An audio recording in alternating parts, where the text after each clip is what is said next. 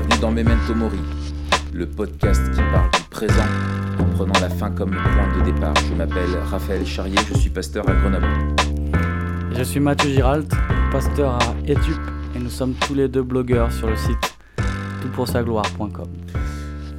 Aujourd'hui, nous parlons d'un sujet sombre, d'un sujet noir, le sujet d'Halloween, un sujet de film d'horreur. Non, un peu. On parle de la tactique du diable. Ouais. Alors, Alors je demanderai à Dave qui nous mette une musique qui fait peur. ah oui, mets une musique qui fait peur là. Merci Dave. Ça y est, tout le monde a peur. Non, Alors, quand on parle de tactique du diable, on parle du livre de C.S. Lewis, euh, paru pendant la guerre, en Oui. 1941. Euh, on rigole parce que en fait, on, on vient de réenregistrer le, le podcast et j'ai eu un petit moment d'absence. euh, on, on appellera ça comme ça. Voilà. Et puis qui est paru, qui a paru euh, en français en 43. Voilà. Donc, Euh, un livre. et, et- Alors vas-y. ouais, juste, c'est de dire aussi la renommée de Lewis pour que euh, Oui. à l'époque ce livre euh, soit traduit presque dans la foulée et, et- et publié euh, Ouais. deux ans après quoi. Ouais, ouais. Lewis faisait des jeans, les jeans Lewis. Et puis ensuite, euh, il s'est mis. Et puis comme il n'arrivait pas à vivre de ça, il, a- il C'est écrivait des bouquins quoi.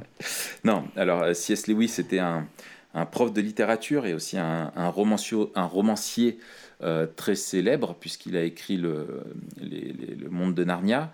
Euh, mais c'était un, un- c'était un ami de Tolkien qui lui est l'auteur de, la trilogie du Seigneur des Anneaux. Et euh, Lewis était euh, aussi un, un- un chrétien convaincu. Euh, il était anglican, il était euh, apologète, c'est-à-dire qu'il défendait la, la- la- la- la foi chrétienne et la vision biblique du monde. Et il a écrit des, des- des- des- des livres euh, très importants, dont euh, Tactique du diable. À noter aussi euh, le- les fondements du christianisme, traduit en français, c'est le Oui. titre, qui est un livre euh, essentiel aussi majeur, et un auteur qui est abondamment cité euh, par les autres aussi. Il a fait des commentaires sur les psaumes, etc. Enfin bref, un, un très grand Et, et qui a, auteur. qui a, euh, énormément influencé euh, John Piper notamment. Notamment, ouais. Tim Et Keller, Tim Keller. Ouais, le, le cite énormément, beaucoup le, le cite. Et, et moi, je sais que c'est un auteur aussi que j'apprécie énormément. D'ailleurs, là, je me suis commandé en papier et je vais bientôt recevoir The Weight of Glory. Le, un Ah oui. ces fameux livres, euh, pareil, ça fait partie des, de ces, grands, de ces grands, grandes œuvres. Alors, Tactique du Diable, c'est un, un livre euh, assez euh, spécial par la forme qui peut nous, nous surprendre, Matt. Oui. Déjà à cause de son style qui emploie la, la psychologie inversée. En fait, euh, comme c'est une série de lettres euh, d'un démon aguerri, euh, Screwtape, qui envoie des, des lettres à son neveu, qui débute un peu dans le game euh, démoniaque. Et, euh, et il lui donne quelques, quelques tuyaux. euh, et, et en fait, on est du point de vue des démons. Ce qui fait que quand les démons parlent de l'ennemi, avec un grand E, il s'agit en fait de, de Dieu. Dans ma version, le diable est appelé notre Père des Enfers. Euh, Ah ouais. Et donc toute la... Ouais, c'est le père le- d'en bas, moi, dans la, dans la mienne. Le père d'en bas Ouais. euh, Euh, tout, tout- toute la forme en fait euh, s'aligne sur ce point de vue là, ce qui peut être au début un peu déroutant, mais ce qui donne une, une profondeur et une finesse. euh, on donne la parole aux démons presque. On est, on est ça. avec eux, on est dans leur tête, on Ouais. est dans leur, on est au cœur de, cette de cette tactique justement. c'est ça.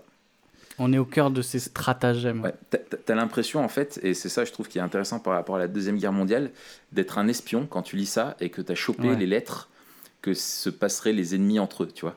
Ouais, Euh, ouais, et- mais en peut-être fait, c'est un peu voulu comme ça. Ouais, ouais, j'ai- enfin, il y, a- il y a quelque chose, euh, en tout cas, qui est très intéressant et il fait au niveau littéraire quelque chose qui est, qui est, qui est- qui est vraiment très fort. C'est que vraiment, il nous plonge euh, dans une discussion entre, entre démons sur la façon dont on peut euh, euh, abuser et tromper les chrétiens et les éloigner de Dieu le, le, le plus, euh, le plus possible.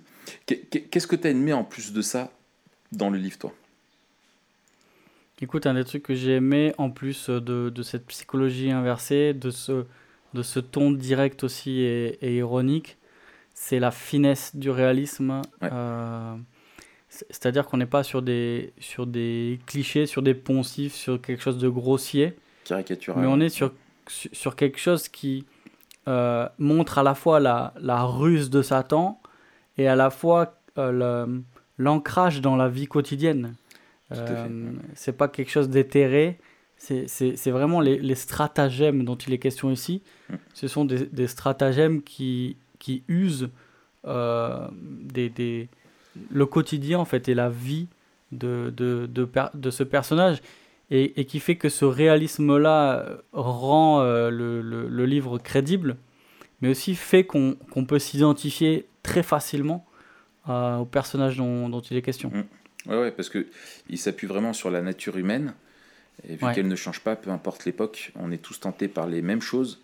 Et, euh, et, et, et, ce qui est vrai, et ce que souligne C.S. Lewis dans ce bouquin, c'est que Satan est avant tout le tentateur et, nous est présenté comme étant euh, celui qui se déguise en ange de lumière et qui est rusé et, qui sait euh, souffler à notre chair euh, vraiment des, des choses, euh, des, ouais, vraiment, il sait comment nous tenter et utiliser même les choses les meilleures mm. pour les détourner au profit de notre gloire à nous.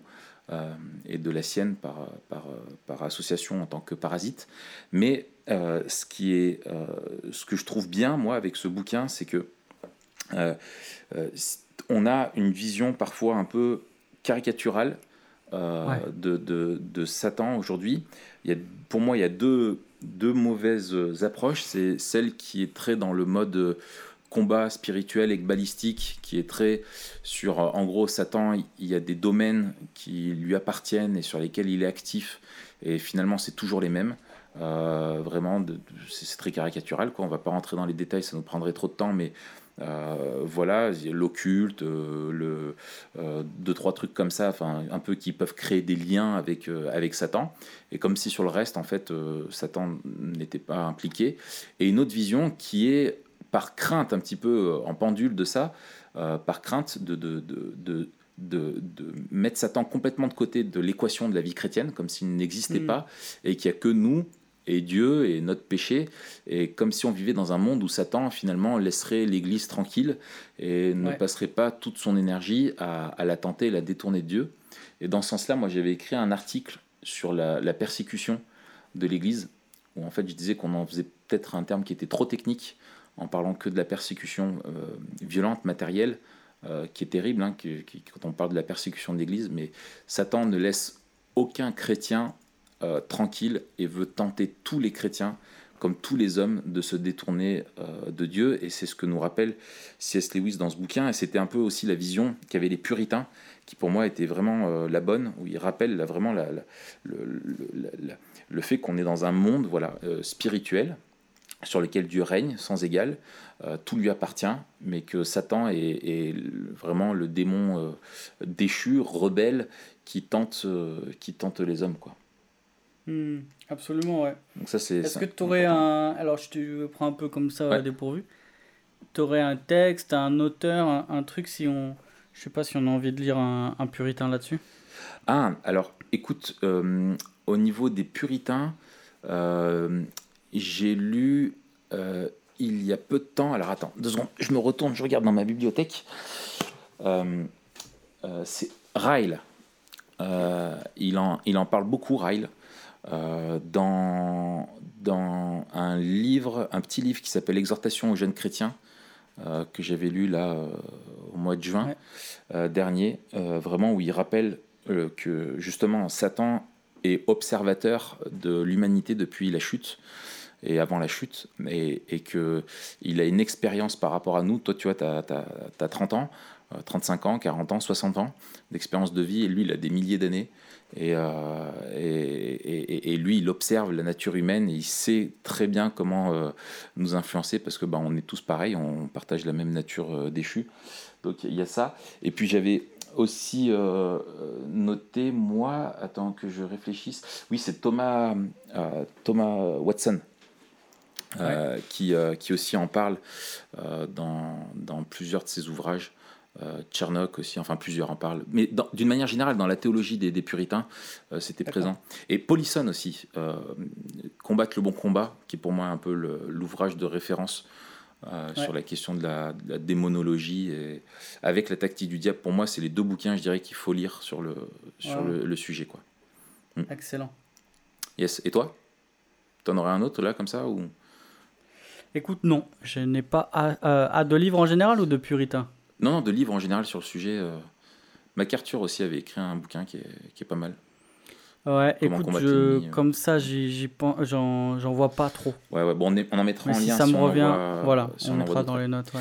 Yes. Alors, euh, pourquoi la vision biblique du monde ne doit jamais négliger la réalité de la présence de Satan? C'est la question que, que je voudrais qu'on se pose. C'est pourquoi est-ce que sortir Satan de l'équation euh, ou de la, de la réalité, euh, euh, vraiment, est-ce que c'est quelque chose de, de, de, à, ne, à, ne, pas négliger quoi? À quoi ça nous expose? Ouais, écoute, bah la, la, la, première chose qui est assez générale, c'est d'avoir une vie chrétienne fantasmée, dans le sens où elle oublie la réalité du combat. Hmm. Et c'est ça que je trouve encore plus fort dans le livre de, de Lewis, c'est que euh, il, il, écrit en temps de guerre et, et il calque, euh, enfin il calque, en tout cas il y, a, il y, a, des échos entre la guerre, même dans, dans, dans, les, dans les lettres, et le combat que, mènent, que mènent les démons. Mm. Euh, eux-mêmes le voient comme un combat, un combat contre leur ennemi qui est, qui est Dieu. Et, et, même, il parle de, du haut commandement, il parle de. de ouais, ouais, c'est très militaire. Il y, a, y, a une hiérarchie, c'est très, c'est très militaire. Et euh, négliger la réalité de la présence de l'ennemi, c'est oublier aussi que les chrétiens vivent un combat euh, contre, contre les puissances spirituelles. Et, et, et oublier ce combat-là, euh, non seulement nous, nous, nous fait voir le monde tel qu'il n'est pas. on a une vision qui est, qui est tronquée. Euh, mais aussi nous, euh, nous met au cœur du danger. Parce que celui qui n'est pas conscient du combat alors qu'il est au milieu de la guerre, il va se prendre des, il va se prendre des bastos. Quoi. Exactement. Exactement. Alors ça, moi je trouve c'est c'est c'est tout à fait euh, pertinent. Et, et, et, et, en fait, on oublie que quelqu'un est toujours à l'œuvre euh, pour nous tenter. Et on voit, pour moi, c'est une vision des fois trop caricaturale que peuvent avoir les chrétiens. Et, et un, un, des plus grands avantages de Satan, c'est que tu le vois, euh, tu t'attends à le voir débarquer, tu sais, comme quelqu'un qui va être possédé, qui va pousser des cris, qui va... Euh, ah voilà. Mais par contre, on ne le voit pas derrière la tentation à la pornographie, derrière le, le, romantisme, derrière toute la culture. Ou la gourmandise, la gourmandise, toute la, toute la, toutes les éléments culturels qui nous poussent tout doucement, euh, justement, pour nous éloigner de Dieu. Euh, et, et, moi, ce que je trouve qui est fort, comme le déclare, enfin comme l'explique C.S. Lewis, c'est que souvent sa tactique est de d'y aller plus doucement et plus finement les conseils du, du de, de Scootape. Euh, c'est vraiment ça. C'est fais attention, n'y va pas trop fort parce que sinon il va te, il va te il va te griller, quoi. Il va, tu vas te faire griller. C'est vraiment de l'espionnage, tu vois, de la manipulation. Euh, que, que, que, fait Satan et de, de souffler discrètement à notre oreille et, et, de nous amener vers une pente qui est très douce. Et plus douce est la pente, plus on se laisse entraîner dedans.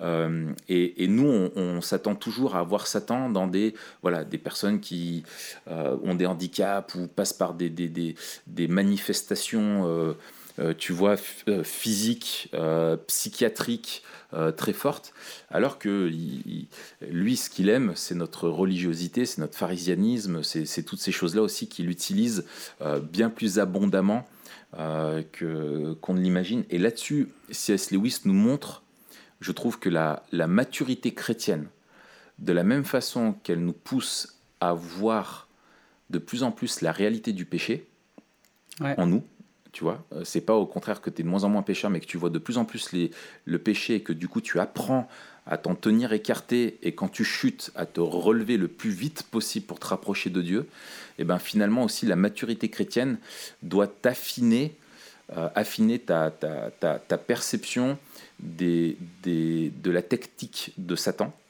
euh, de sa présence et de son intention mauvaise, et qu'il sait utiliser et te tenter quand tu es aussi en situation de fragilité, et de savoir Absolument, ouais. identifier, et de... Et, tu vois, moi j'étais un fan de Sun Tzu, qui a écrit L'Art de la guerre. Euh, Ouais. C'était un, un des premiers livres de tactique militaire qui, qui date de, je crois, je sais plus si c'est 3000 avant Jésus-Christ par là. Euh, et en fait, Sun Tzu disait euh, celui qui euh, s'est médité auprès de la rivière, il verra un jour flotter le corps de son ennemi.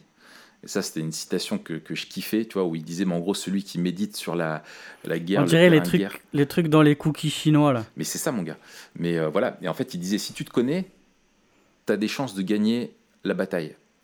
Si tu connais ton ennemi, mais que tu te connais, tu te connais pas bien, tu as aussi des chances de gagner la bataille. Mais si tu te connais et que tu connais ton ennemi, tu as toutes les chances de gagner la bataille. Et Mhm. finalement, c'est ça. je trouve que c'est- pareil, c'est- pertinent parce que connaître nos faiblesses et, et connaître sa tactique et, et- et connaître aussi, bien sûr, bien entendu, Dieu et comment Dieu nous, nous protège et, ne- les promesses de Dieu vis-à-vis de, de- de Satan aussi, c'est ça qui peut nous aider à grandir. Quoi. Absolument. Et je voudrais juste lire euh, un passage qui m'a marqué, qui, qui, qui reprend ce que tu disais là. C'est à la fin de la lettre 12. Il dit Tu me diras qu'il s'agit là de bien petits péchés. Sans doute. Comme tous les jeunes tentateurs, tu es impatient de pouvoir faire rapport sur des perversions spectaculaires. Mais rappelle-toi que la seule chose qui compte est la distance qui sépare ton pupille de l'ennemi. Hmm. Peu importe que les fautes soient vénielles, si leur accumulation a pour effet de l'arracher à la lumière pour le conduire dans le néant. Exactement. Le crime ne vaut pas mieux que les cartes si les cartes peuvent faire l'affaire. En effet, le chemin le plus sûr pour l'enfer, c'est la pente douce, agréable aux pieds, sans virage brusque, sans pierre millière, sans poteau indicateur. Excellent.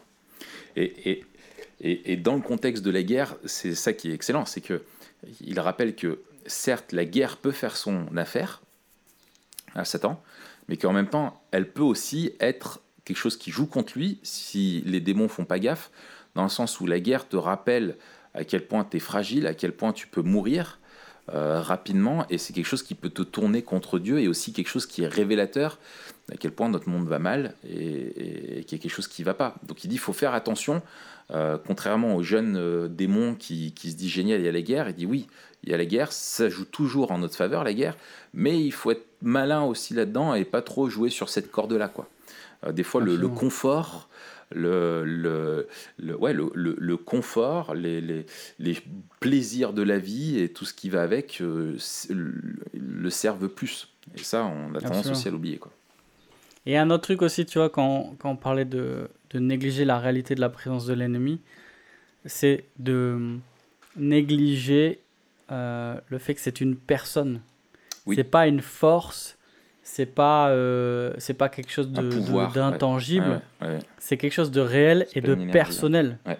qui fait qu'il a une volonté, il a aussi une puissance qui est relative mais qui est, qui est réelle Une intelligence, Et une, intelligence. Il- il- ça, ça nous garde euh, de, euh, de ne pas le connaître ou de ne pas pouvoir le connaître, ni de pouvoir le, le combattre. Mm. Et aussi, ça nous garde de, de le mettre à la même hauteur que Dieu. Exactement. On a parfois ce, ce- cette image-là, ce bras de fer Ouais, entre dualiste, Jésus ouais. et le diable. Mm, mm. C'est ça, c'est l'angoisse. Il n'y a pas de, y a pas de bras de fer. Ou alors on a cette idée que euh, que le diable sera le, le chef de l'enfer. Le diable sera pas le chef de l'enfer. Ce sera le le plus gros prisonnier de l'enfer. Il sera il, il sera euh, il sera enchaîné. Il sera dans les temps de feu. Ouais. Il sera puni. Donc connaître l'ennemi, c'est aussi connaître euh, le vainqueur, celui qui a Ouais. la victoire Exactement. et il n'y a aucune commune mesure entre les deux. Et c'est aussi, tu vois, c'est quand même, euh, ça dit quelque chose que l'épisode de la tentation de Jésus au désert soit ce qui et dans les évangiles euh, en sandwich entre euh, euh, son baptême et son ministère. Entre la reconnaissance de qui il est et, et, et, le, et le commencement de, de, son ministère et de la puissance qui l'accompagne. Là, il y, y, a un truc qui, entre les deux, se tient l'ennemi, encore une fois. Exactement. Il faut pas imaginer que si l'ennemi a combattu avec mm. autant, autant d'ardeur Jésus, il ne combattra pas euh, l'Église de la même manière. Et c'est pour ça que j'aime le livre de l'Apocalypse qui nous, euh, qui nous donne une vision. Alors bien sûr, c'est apocalyptique, donc c'est à gros traits, etc. Mais réel du combat qui se tient et que, et, et, et, que les chrétiens aussi, dont les chrétiens font les frais que vivent, euh, que vivent les chrétiens avec ses conséquences, etc. Et, je pense que c'est une meilleure lecture de voir l'Apocalypse comme le livre du combat entre Dieu et le diable, entre diable et l'Église, et de la victoire finale de Dieu mm. sur le diable et la victoire de l'Église avec Dieu, mm. plutôt que d'avoir de, cette vision futuriste. Euh, et, d'ailleurs, c'est un truc qu'on retrouve, euh, c'est intéressant, euh, dans, les, dans les tactiques dont on va parler après. Une des tactiques, c'est de, de détacher le, chrétien du présent, notamment du, du, combat, mais aussi de vivre dans le présent, soit pour l'ancrer dans le, dans le passé et la nostalgie de ce qui était, soit pour le projeter dans le futur. Qui dit c'est le, c'est le moins c'est le moins réel, c'est le temps le moins réel. Alors qu'il dit le présent euh, touche, c'est l'instant où le temps touche l'éternité. Ouais, tout à fait. Et moi, ce que, un autre truc, tu vois, euh, pourquoi je pense que c'est important d'avoir dans notre vision biblique du monde la réalité de Satan, même dans notre spiritualité, c'est que euh, ce que montre bien euh, C.S. Lewis, il le rappelle, et je trouve c'est vraiment important qu'il le rappelle comme ça.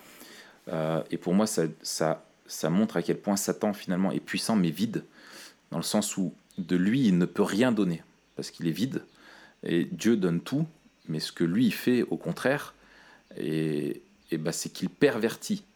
Euh, hmm. Il tente de détourner ce que Dieu donne. Et de la même façon, il ne possède rien. Dieu possède tout, et il n'y a rien qui lui appartienne en propre. Et ça, souvent, dans, dans la, une vision du monde qu'ont certains chrétiens qui n'est pas biblique, dans le sens où ils pensent que des choses appartiennent, euh, alors que c'est plutôt que Satan exerce une influence dessus et tyrannise, tente, etc., mais ça ne lui appartient pas euh, en propre, dans le sens où il n'y a pas à changer de, propriétaire. On, reste des créatures euh, de Dieu et on lui appartient que dans le sens métaphorique, dans le sens où on lui ressemble, euh, plutôt dans notre comportement. Mais et il rappelle que du coup, dans notre que Satan en fait utilise aussi du coup ce que Dieu nous donne, c'est-à-dire notre relation avec lui, notre communion avec lui, pour nous détourner de lui. Notamment, il montre comment la, la, la, façon dont on peut se comparer dans l'Église peut faire euh, son, peut jouer dans ce sens-là.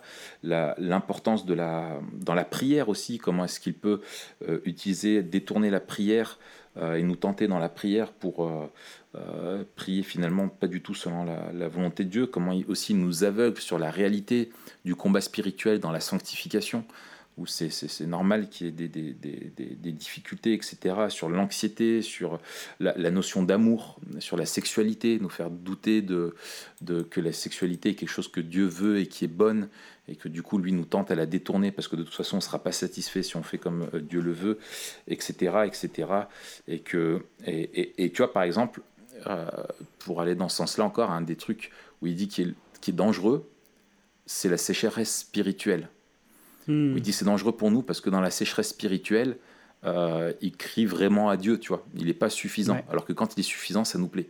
Et alors que toi, instinctivement, tu dis euh, bah, la sécheresse spirituelle, c'est effectivement un danger. Alors oui, ça l'est, Satan l'utilise, mais c'est aussi un danger pour lui parce qu'elle te pousse vraiment à dire à Dieu mais là je reconnais que je suis tout euh, je, suis un, tout, un pruneau tout sec et j'ai besoin que tu me remplisses euh, j'ai besoin de revenir à toi, je me suis éloigné de toi, et, ça peut jouer contre lui, quoi. Enfin voilà, c'est beaucoup ah plus fin, beaucoup, beaucoup, infiniment plus fin que ce que on peut avoir et souvent ce qui, ce qui est enseigné dans l'Église. Absolument. On, on, parle beaucoup de persécution Et on oublie que le deuxième volet, et d'ailleurs on le voit aussi bien dans, dans l'Apocalypse, c'est la séduction. Exactement. Et, un, des plus grands, un, des plus grands dangers que l'on court, à mon avis, euh, que l'Église euh, en Occident, en France court, c'est celui du confort. Le, le, confort nous fait oublier le combat. Euh, et, quand, et quand tout va bien, quand tout, tout roule, on crie pas à Dieu en fait. C'est ça. On, on, on, pense qu'on peut mm. se passer de lui. Moi, il y a un, un, autre point aussi que j'avais noté. Pourquoi il faut pas négliger la réalité de la présence de l'ennemi C'est le danger de séparer le péché de Satan. En fait, il y a deux extrêmes, euh, deux extrêmes que l'on rencontre souvent, suivant les milieux dans lesquels on se trouve. C'est il faut distinguer le péché de Satan.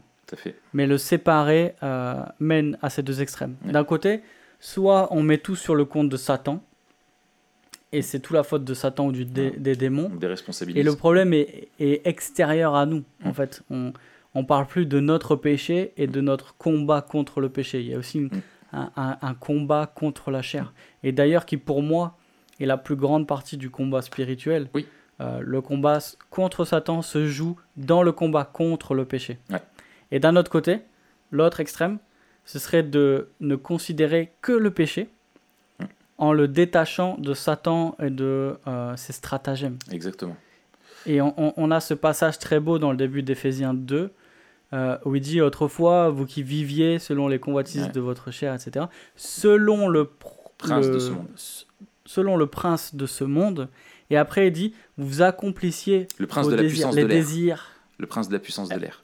Exactement. Et il dit, vous, vous accomplissiez euh, votre volonté, vos désirs. votre chair. Et en fait, il y a, y, a, y a, un paradoxe, euh, mais, mais que, que Paul réconcilie, que Satan agit par la volonté déchue et par les désirs mauvais de l'homme et par le péché. Et, et, séparer le péché de Satan, euh, soit on, on, oublie que le, que l'arme principale de, Satan, c'est de faire naître le péché, soit on oublie que le péché naît de l'activité euh, de Satan, et, du coup, on a une vision presque naturaliste, Tout à tu vois, paradoxale, parce que on veut bien accepter que, que Dieu existe, qu'il est personnel, etc. Mais au niveau de notre vie chrétienne et du combat, c'est un combat qui est juste contre le péché et ça dépasse pas la, sphère terrestre entre guillemets. Exactement. Et c'est la prière euh, que Jésus nous a enseignée quoi. Garde-nous du mal. Euh, protège-nous de la tentation, etc. Et, et, et, je pense que quand on oublie la réalité de, de, Satan, justement, on oublie que euh, on peut être justement. Il y a des moments où c'est pas toi, tu vois, mais Satan connaît ta, ta faiblesse. Il y a quelque chose qui est pas du tout de l'ordre du péché, et c'est la tentation. Jésus a été tenté. Euh, mais que justement, lui, parce qu'il n'a jamais péché, Satan n'a trouvé aucune, aucune, euh, aucune brèche, et que Jésus a, vaincu euh, Satan et la tentation, et il a vaincu pour nous. Donc la victoire, c'est bon, elle est, acquise, et, et, nous, on doit se tourner vers Dieu et reconnaître que des fois, justement, je trouve moi que c'est un avantage de savoir se dire là, je me sens fragile, et là, j'ai des pensées qui me viennent, j'ai des tentations qui me viennent, et c'est pas anodin, c'est pas c'est pas juste moi, mais je suis dans un combat et si je euh, pense que à moi, euh, je, suis foutu. Si je lutte moi-même contre mon péché, euh, j'ai pas de chance et je dois me tourner vers Dieu et justement me rapprocher de lui. Et c'est si je pense comme ça, si je me sens aussi sec, si je me sens voilà, c'est qu'il y a aussi Satan qui est là pour essayer de m'aveugler à la présence de Dieu. Et ce que je trouve bien, avant qu'on bascule sur la dernière question aussi, c'est que C.S. Lewis montre bien, et dans sa théologie, il est, il est vraiment très juste, je trouve, là-dessus, qu'il reconnaît qu'ils n'ont pas tous les pouvoirs sur nous, et que quand il, tu es, quand il voit le, protéger, en fait, tout ce qu'il veut faire, c'est l'empêcher, au final, tu peux résumer comme ça, l'empêcher d'être rempli de l'esprit, et d'être en communion avec les frères et sœurs. Et, à partir du moment où le gars est rempli de l'esprit, euh, il dit là, tu, tu peux rien faire, et c'est trop tard, quoi. Et s'il est rempli de l'esprit, t'es, t'es foutu. Et en fait, finalement, on n'est pas appelé à vivre contre Satan, on est appelé à vivre pour Dieu, être rempli hmm. de l'esprit, mais sachant que Satan fera tout pour nous, nous, nous, écarter de cet objectif-là. Quand on est chrétien, il ne peut pas arracher notre salut, il peut rien faire, il, il, a déjà perdu. Mais par contre, il va s'acharner jusqu'au bout, avec un optimiste qui le trompe d'ailleurs, en pensant qu'il peut nous, nous, détourner de Dieu. Et ça, euh, je rejoins ce que tu as dit, j'avais écrit un article là-dessus sur, la, sur cette, euh, la réalité de la persécution de, Satan, c'est que tous ceux qui veulent vivre pieusement en Jésus-Christ seront persécutés. Et il n'y a pas qu'une partie de l'Église qui est persécutée, c'est chaque chrétien est harcelé par Satan. Et selon les régions du monde dans lesquelles tu te trouves, selon les réalités auxquelles tu es, confronté, euh, ton environnement, cette persécution prend plusieurs formes. Et chez nous, c'est la séduction, quoi. C'est clairement la séduction, la fausse doctrine, la compromission éthique, la, compromission morale, etc. Enfin bref, c'est le relativisme et le confort, etc. Enfin bref, voilà. Bah, toi, à la lecture de ce, de ce bouquin, quelles sont les, tactiques du diable euh, que tu as mis du temps à, discerner ou que tu as l'impression qu'ils qui marchent plus, plus facilement Ouais, écoute, j'en ai, j'en ai, j'en ai mis plein, donc je vais, je vais choisir. Euh, ce qui marche et ce que je vois euh, avant d'entrer peut-être dans, dans, les choses plus, plus personnelles, c'est. j'ai trouvé ça super, super fin. Mais quand il parle de l'église, ouais. un, des, un, des, un des leviers, c'est vraiment le dégoût de l'église. Ouais. Et, il a deux, deux tactiques et j'ai trouvé ça super fort et, j'en ferai sûrement un, article sur la deuxième. La première, c'est empêcher donc le chrétien d'aller à l'église et de vivre la communion. Et la deuxième, c'est empêcher la fidélité à une église. Et en fait, il dit, si on peut pas euh, lui mettre des obstacles, on va le diviser, quoi. On va semer la confusion, on va empêcher la fidélité à une église. Et il écrit ça dans les années 40, euh, Louis. Et dans les années 2020, là, c'est tellement pertinent. C'est tellement pertinent, c'est c'est tellement vrai, on voit tellement les mecs être des consommateurs, ne pas vouloir devenir membre, ne pas vouloir s'impliquer, avoir aucun problème à aller régulièrement dans plusieurs églises, ou aller régulièrement dans aucune église, mais dans plein d'églises. Et, et, cette réalité du corps de Christ là, elle est au cœur mm elle est au cœur du, du combat spirituel. Euh, et pour moi, ça montre euh, deux choses. Un, la, la, beauté, encore une fois, du plan de Dieu. On le voit aussi dans Ephésiens, qui est.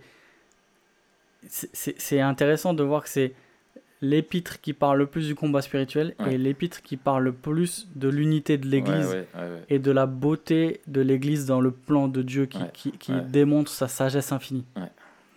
Euh, et, et, deuxièmement, l'importance de, de parler de ça et de replacer la réalité de la vie communautaire dans le combat spirituel. Parce que on est des piétistes, on, est, on parle toujours du combat spirituel euh, du chrétien. Voilà. Mais on parle jamais du combat spirituel de l'Église ou en Église. Et alors ça, tu as raison, et je pense que ça fait, euh, ça fait partie de sa tactique c'est de mettre ça dans une notion individuelle ou, euh, ou extrêmement privée, tu vois, de tête à tête, tu sais, au pire, mais de pas vivre ensemble dans la lumière. Ça, c'est hyper important.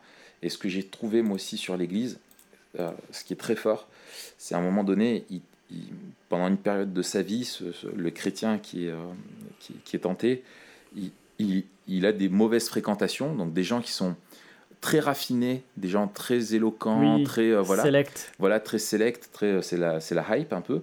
Donc il est avec eux et quand il est avec eux, bah, il se sent supérieur et en fait il se compromet. Euh, il rit à des choses où il faudrait pas rire et il se tait quand il faudrait parler. Enfin, il est dans, vraiment dans une compromission morale. Et donc voilà, il, il vit pas comme un témoin de Christ auprès de ces personnes-là. Et en même temps, il demeure dans l'Église. Et, il dit en fait, euh, Screwtape dit à, son, à Wormwood, là, son protégé, il lui dit il faut que tu arrives à faire en sorte que quand il est à l'église, il méprise le, le, cordonnier qui est à côté de lui parce que c'est pas quelqu'un d'évolué. Et quand lui prie, il se dit quand même je suis supérieur. Et quand il est avec des gens euh, du monde, qu'il les méprise en se disant, oui, ce sont des gens intellectuels et tout ça, mais ils n'ont pas ce que moi j'ai, tu vois. Et en fait, dans chaque camp, dans entre guillemets, dans lequel il est, qui se croit supérieur toujours, et, l'esprit de supériorité et l'orgueil spirituel est tellement euh, la enfin tu vois Satan est puissant là-dedans. Il, il, parle beaucoup de l'humilité dans son ah, dans son livre, dans, dans, plusieurs lettres, et même il dit euh, il faut tirer profit de l'humilité. Exactement. Dès que euh, dès qu'il est humble, il faut lui faire prendre conscience qu'il est, humble et donc faire naître l'orgueil de son humilité. Et donc on voit vraiment cette tactique de euh, de, de, transformer ce qui est bon en, péché, quoi. Et, et, comme un levier aussi, où il parle, tu sais, où en fait, euh, là je vois, je, suis je l'ai là euh, chez moi, c'est dit en fait, il faut donc cacher à ton protégé le vrai but de l'humilité, qu'il n'y voit pas un moyen de s'oublier lui-même, mais plutôt la bonne manière d'avoir une opinion juste et modeste, bien entendu, de ses talents et de son caractère. Et ça, tu dis que Satan veut que tu aies une opinion juste de toi, c'est l'inverse. Alors que c'est hyper fin, parce qu'en fait, l'humilité, c'est simplement de ne pas penser à toi. Et lui dit, mais qui pense pas de façon exagérée, mais juste. Et, mais, et si plus il va chercher à penser juste, plus il va essayer de se déprécier. Il prend l'exemple d'une femme après qui est belle, où il dit faut qu'elle ait de plus en plus le, le, le sentiment en fait qu'elle ne doit pas se trouver belle euh, tu vois, parce que si elle veut trouver le juste, en fait, au lieu qu'il faudrait simplement qu'elle n'y pense pas. Et que lui, en fait, tout ce qu'il veut, c'est qu'elle pense à elle-même, quoi. Tu vois, que ça soit positif ou négatif sur elle-même, c'est qu'elle pense à ça. Enfin bref, c'est hyper, hyper pertinent. Et, et puis, un truc cool qu'on voit, c'est que euh, plus le, le, le, personnage avance dans sa vie chrétienne, et plus, plus c'est fin. Les, les stratagèmes deviennent fins. C'est ça. Plus et, et, au début, on est dans des trucs un peu grossiers, etc. Et, et, et, pour ça, moi, j'aime. Tout à l'heure, quand tu me demandais des livres, j'ai pensé à celui-là. Alors, c'est pas sur le combat spirituel, mais c'est lié, comme on a dit, parce que ça parle du péché. C'est pas si grave. Euh, ah oui, le livre de Jerry, Bridge. Jerry Bridges. Et, et, et, je pense que si on fait attention justement à ces petits péchés, entre guillemets, mm. on est d'autant plus attentif à la manière dont Satan manœuvre euh, plus on avance Exactement. et plus c'est insidieux quoi. C'est la pente douce. Ça c'est vraiment ça ouais. Et ah, euh, ah ouais vas-y vas-y vas-y. Un autre. Ouais non ah, j'allais dire un autre que j'avais vu euh, parmi ceux qui sont pertinents pour l'Église et pour moi et peut-être qui résonnent particulièrement en nous qui qui avons une, une théologie du, du plaisir et des loisirs mhm. euh, qui fait qu'on y laisse une place peut-être qui est juste, selon moi. Mhm. Mais, mais euh, le risque, c'est de laisser une place trop, trop importante. C'est, il dit, les rares avertissements sur les vanités du monde, les amis, le temps passé, etc. Et, et c'est vrai que ça, euh, on, soit il y a des balanciers il y, a des, il y a des balanciers dans l'histoire de l'Église, des régions, en France, etc. Dans les années 70, on était encore à la, à la fin du balancier dans les milieux piétistes, euh, les, les, églises issues de réveil, du, d'un très grand légalisme, où tout ce qui était loisir, etc., était vu comme intrinsèquement tout mauvais. Repos, tout... Ouais, tout à fait. Et là, on est dans l'inverse, en fait. Euh, on est dans le balancier du laxisme, où on fait plus trop attention, justement, et on, ne distingue euh, plus vraiment ce qui est euh, vanité mm. et ce qui nous compromet. Excellent. Euh, moi, je, j'ai noté trois, trois choses. quelque chose qui m'a vraiment frappé, c'est sur la, dans la prière, où il dit, tu sais, bon, quand tu as ton protégé qui prie, je vois qu'il est en train de lutter contre les pensées qui sont, il a du mal à, se concentrer. Euh, et, c'est une bonne chose tant qu'il ne comprend pas que ça peut être en gros des sujets de prière. Euh, encourage-le à se concentrer, euh, surtout pour toutes ces choses-là, sur des choses spirituelles et qu'il oublie les choses qui le préoccupent. Parce qu'en fait, s'il comprend que ces choses qui le préoccupent, eh ben, Dieu veut qu'il prie pour ça. tu vois, parce que ça fait partie aussi de demander notre pain quotidien. Là, un peu, t'es foutu, tu perds un truc. Et en fait, moi, je sais que c'est quelque chose qui m'a tu vois, où je crois à l'importance du culte personnel le matin. Je crois vraiment qu'il y a des vertus de commencer ses journées en les fixant sur Dieu. Mais ne serait-ce que entre le moment où tu te lèves et tu arrives jusqu'à ta Bible euh, avec ton café, euh, as déjà, moi j'étais déjà, j'ai déjà été assailli par des centaines euh, de milliers de pensées, euh, qui, qui, des flashs, et en fait où je pense à plein de choses, des personnes, des projets, des choses qui me préoccupent, etc. Et en fait, j'ai mis vachement de temps à apprendre à prier pour ces choses-là à me dire je pense à telle personne ou elle m'a fait du mal, ou je pense à hum, ouais je suis préoccupé par une situation ou par un projet ou un travail ou la prédication ou je, je trouve pas enfin voilà des choses qui arrivent me dire mais tout de suite là, là Seigneur je te dépose ça et je veux me centrer sur toi et pas laisser ça me bouffer et maintenant me mettre en paix et apaiser tu vois le faire tomber tu vois comme une boule à neige tu vois faire retomber la neige et me mettre euh, présent euh, vraiment euh, devant Dieu. Moi ça c'est un truc qui m'a marqué tu vois. Ouais, et, et, ça me fait penser à un, un, un, podcast que j'ai entendu il n'y a, y a, pas longtemps de Ask Pastor John.